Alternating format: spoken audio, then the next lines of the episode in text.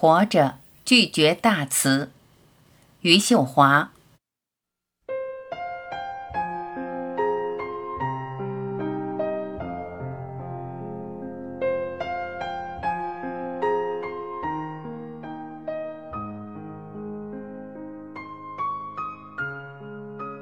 第一个词，苦难。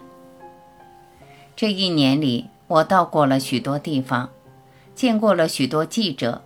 以及和我一样喜欢诗歌的朋友，他们或者在采访的时候，或者是在我演讲的时候提出问题：你是怎样把苦难转化成为诗歌的？是以什么样的心态面对生活的苦难？说真的，苦难这个词的确会让人陶醉，好像一个经历过苦难的人就是一个值得尊敬的人。他的生活态度不会错到哪里去。苦难之所以成为苦难，他已经去伪存真了。还有一个意思，仿佛就是：我是从苦难里出来的，我经过的苦太多了，我以后再犯错也是可以被原谅的。有多少人在苦难之中始终保持自省？有多少人经历过了苦难之后，依旧不会自怜呢？我对“苦难”这个词充满了敬意，但是如果说我的生活本是苦难的，我则有了警惕。是的，生活很苦，也很难。这个难是困难的难，而不是灾难的难。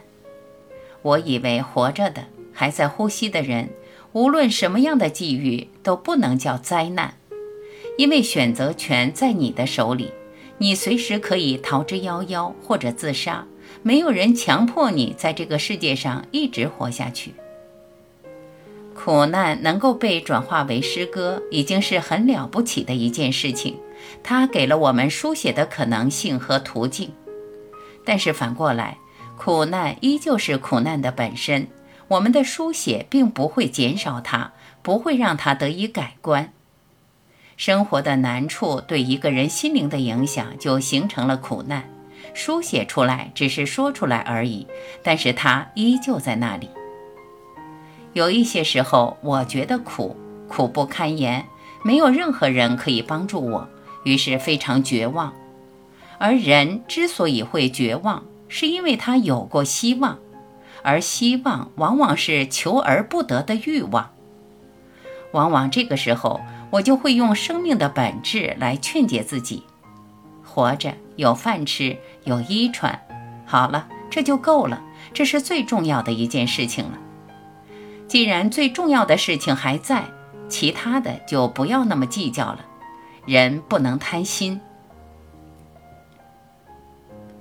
这个世界上活得痛苦的人太多了，而所有的痛苦都是有根源的。这个根源其实很容易找到。很容易找到的东西，当然不会有多好了。我们的痛苦还在于我们生命的短暂，在于这个短暂的过程里，生命值不能被最高限度的利用，而苦难是从另一个方面成全了生命的价值。所以，谢谢命运的安排。我十分想问，你以什么标准来判断我的生命就是苦难的呢？首先是因为残疾，对，残疾是一个不能忽视的词，它左右了一个人的身体，因而也改变了一个人灵魂的走向。我觉得人的身体如同一个实验体，它提供了不同的版本，看看能够把灵魂往哪个方向带。不可否认，残疾的身体带来了许多麻烦，失去了许多的可能性。但是有一件事情是公平的，这个身体里的灵魂对外界的感受不会比别人少，这是至关重要的一件事情。真正的喜悦都是来自灵魂深处，而不是外界。但是正因为这没有削弱的感悟能力，加上身体的困扰，就形成了深深的哀愁。我想，生命里有无法拒绝的哀伤。经历了这么多事情，这哀伤还是如影随形。但是这是苦难吗？不是，一个人怎么可能没有哀伤呢？所以我没有太多的苦难告诉你，你也不可能在我身上找到打发苦难的方法。我只想活着，咬牙切齿，面目狰狞。第二个词，坚强。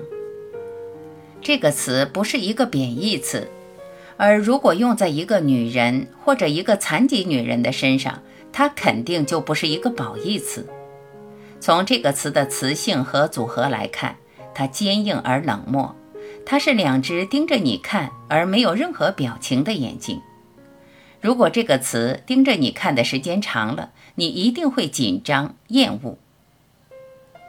生活是一件自然不过的事情，而坚强是强加在一个人身上根本说不清楚的感觉。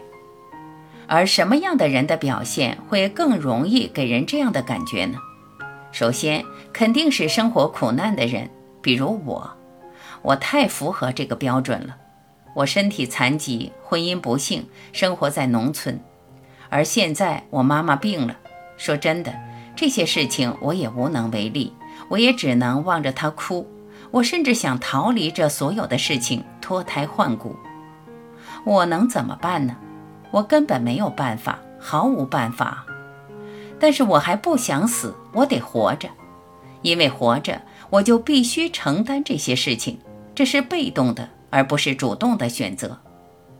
没有谁会主动选择困难，除非那个人是神经病，因为这样我就坚强了。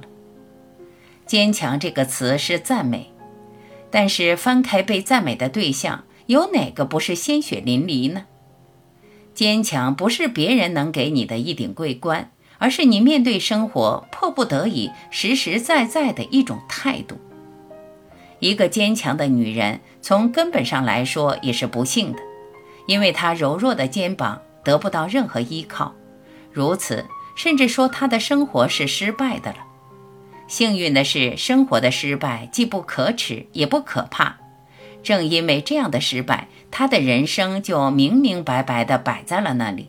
而我们的人生不是为了给谁看，也不是为了取悦谁，所以坚强关乎我们自己，是我们自己灵魂的对照。而这里的坚强，就摒除了外界的看法和自以为是。我们所坚持的东西，一定是我们喜欢的，因为喜欢，所以坚持，坚持久了就成了坚强。我突然想到，当别人说我们坚强的时候，我们还是默默认了吧，没有什么好辩论的，也没有必要无聊到让别人来了解你那些破经历。你的经历不可能成为榜样，也犯不着让人来唏嘘叹息。所以不要说我有多坚强，我不过是死皮赖脸的活着，而且活得并不那么光彩。第三个词，榜样。见的人多了。自然会遇到各种各样的说法，无论批评还是赞美，人们都喜欢用一些词语来界定你，不管对不对，他们的心里总需要一个评价。于是就听见说：“于老师，你是我们学习的榜样。”这句话说出来，总是让我冷汗淋漓。我不就是一个写了几句诗的农村妇女吗？怎么可能成为别人的榜样？于是，“榜样”这个词在我这里也形迹可疑了。我从来就没有一个榜样，也就没有从任何一个榜样身上获取过力量。如果曾经的青春因为没有榜样而有所欠缺，那就让它欠缺着好了。雷锋没有成为过我的榜样，张海迪也没有。小学的时候专门买了一本《雷锋日记》来看，也没有什么感动。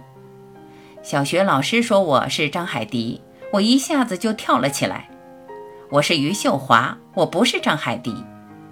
我说不清楚这天然的抵抗从何而来，只是隐隐觉得我不可能做到他们的事情，我的生命历程不可能和他们一样。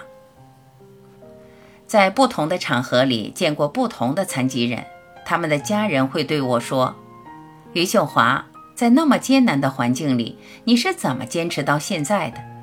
那你能给他们一些建议吗？我老老实实的回答：我没有。我的的确确没有。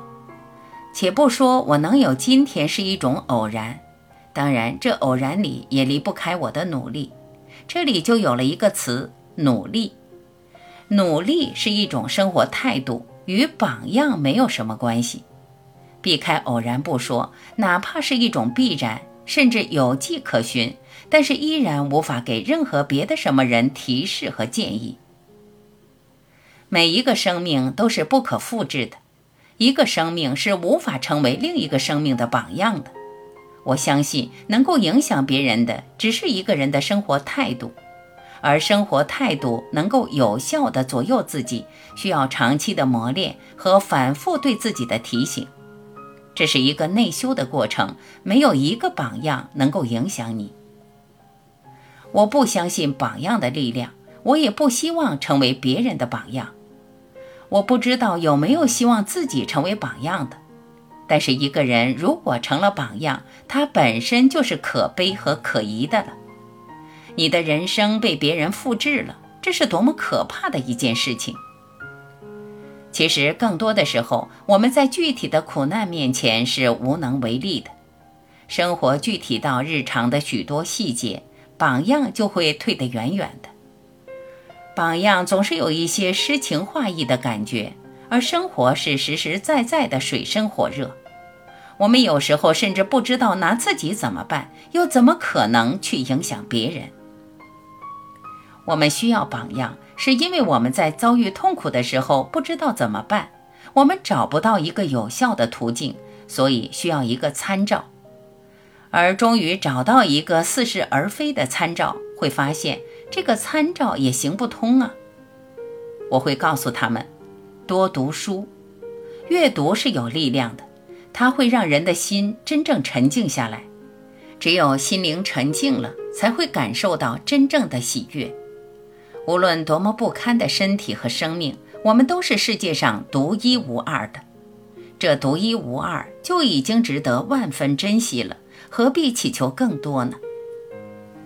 我不知道这些是不是强词夺理了。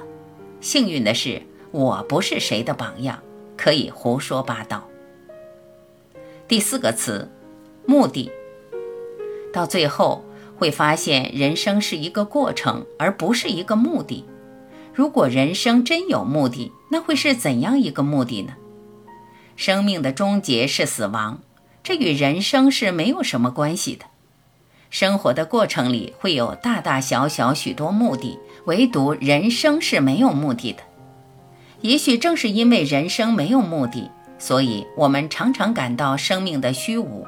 除了生命的本身，再没有其他的东西可以真正进入我们的生命。无论怎么努力，好像所有的力都是在空处，找不到一个着力点。这是多么可怕的一件事情！但是谁也不知道生命之后的死亡是什么，是不是面对相同的或者更大的虚无？所以我们只能够苟且于世。人生不是一个目的，我们为什么还要活着，还要计较说不清的荣辱得失？我想。这大概是在无聊的人生里对抗虚无的一个游戏。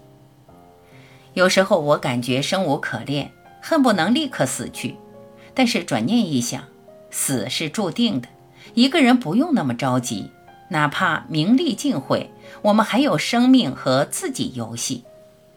于是，所有的问题在无法解决的时候得到了解决。人生不是一个目的，所以我们可以活得轻松一点了。我们常说，人就应该活得飞扬跋扈，但是真正能够做到飞扬跋扈的，的确非常难。社会毕竟有它的次序，而这次序必然或多或少地制约着我们。一个人不可能完全脱离他的社会属性。我以为生活的目的就是生活的本身，如同爱就是爱的本身一样，没有无缘无故的恨。但是一定有无缘无故的爱，没有目的的东西，大多数都是美好的东西，因为它是纯粹的，纯粹是快乐的根本。于是我想到，现在的文明带给人的是便捷，带给人心灵和精神的是损伤。诗歌的书写也是一样的，有目的的书写一定是可疑的。我感觉写作的本身不能成为写作的目的。我写诗只是因为我喜欢它，而这喜欢正是写作的目的。为什么写作？喜欢是唯一的理由，喜欢的本身就是目的了。诗歌是把想说的话说出去，而生活不过是把想过的日子过下去而已。人生没有目的。但是人却可以有许许多多的小目的，比如写完一份稿子，比如去看看风景，这些小小的目的总是让人身心愉悦。但是他们还是为没有目的的人生服务的，就是所有有效的行为都是为无效的人生服务的，这真是一件不可思议的事情。但是所有不可思议的事情总是存在高度隐秘的合理性。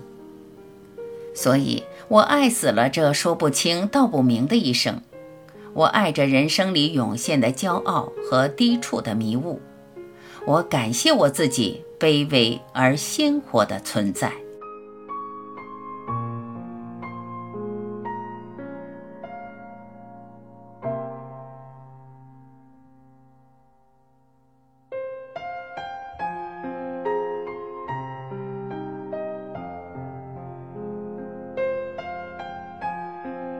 谢聆听，我是婉琪。如果您喜欢我播出的节目内容，希望在评论区能够看到你的留言，我会第一时间回复。期待与您更进一步的交流。再会。